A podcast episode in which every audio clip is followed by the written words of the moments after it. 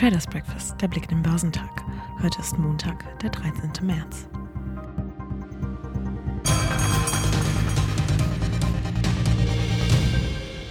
Die Zinssorgen blieben, nachdem US-Notenbankchef Jerome Powell zuletzt ein wieder stärkeres Zinserhöhungstempo als möglich bezeichnet hat. Nicht wirklich gemindert wurden sie davon, dass der Jobbericht aus den USA am Freitag ein robustes Bild ergab.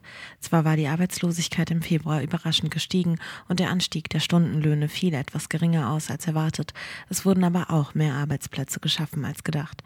Trotz des widrigen Umfelds mit hoher Inflation und gestiegenen Zinsen läuft der Jobmotor ziemlich passabel, resümierte Bernd Krampen von der NordLB.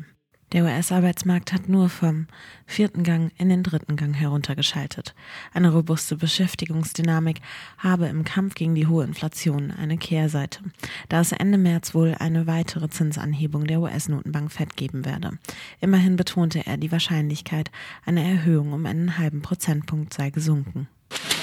Die Märkte im asiatisch-pazifischen Raum wurden am Montag unerlässlich gehandelt, nachdem die US-Aufsichtsbehörden angekündigt hatten, sowohl Einleger als auch mit der Silicon Valley Bank verbundene Finanzinstitute zu stützen, um weitere Systemrisiken einzudämmen. Der Hang Seng Index in Hongkong stieg um 2,3 Prozent. Auf dem chinesischen Festland kletterte der Shenzhen Component um 0,4 Prozent und der Shanghai Composite stieg um 0,8 Prozent. Unterdessen führten die Märkte in Japan die Verluste in der Region an. Der Nikkei fiel um 1,3 Prozent, in Australien fiel der S&P ASX 200 um 0,1 Prozent. Der Kospi gewann 0,3 Prozent. Die Sorgen um das US-Finanzsystem haben die Wall Street weiter fest im Griff. Nach einem kurzen Stabilisierungsversuch im frühen Handel knüpften die wichtigsten Indizes am Freitag wieder an ihren jüngsten Kursrutsch an und schlossen jeweils mehr als ein Prozent im Minus. Die Furcht vor Kreditausfällen im Bankensektor hatte sich zuletzt wieder verstärkt, nachdem Bemühungen zur Rettung des angeschlagenen Instituts Silicon Valley Bank vorerst gescheitert waren. Positive Impulse von jüngsten Arbeitsmarktbericht verpufften vor diesem Hintergrund. Der Leitindex Dow Jones Industrial fiel um 1,1 Prozent auf 31.910 Punkte. In Sicht ergibt dies ein Minus von 4,4 Prozent. Für den marktbreiten S&P 500 ging es am Freitag um 1,5 Prozent auf 3.800 862 Zähler nach unten. Der technologielastige Nasdaq 100 fiel um 1,4 Prozent auf 11.830 Punkte. Im Fokus blieben die Entwicklungen rund um die Silicon Valley Bank. Am Donnerstag war bekannt geworden, dass der Finanzierer kleiner und mittlerer Tech- und Biotech-Unternehmen zur Abfederung von Verlusten aus dem Portfolio eine Kapitalerhöhung in Milliardenhöhe benötigt. Doch die Verhandlungen darum sind offenbar erst einmal gescheitert. Am Freitag wurde die Silicon Valley Bank vorübergehend geschlossen und unter staatliche Kontrolle erstellt.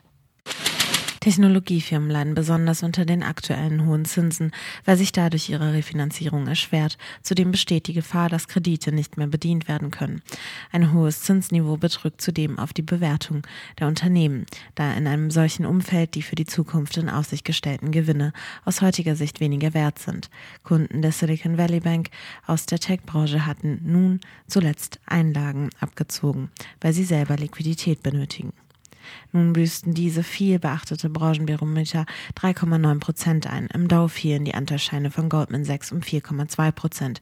Als Schlusslicht im S&P 500 brachen die Papiere der Signature Bank um 22,9 Prozent ein. Die Anteilscheine von JP Morgan aber stemmten sich gegen den Trend und stiegen um 2,5 Prozent.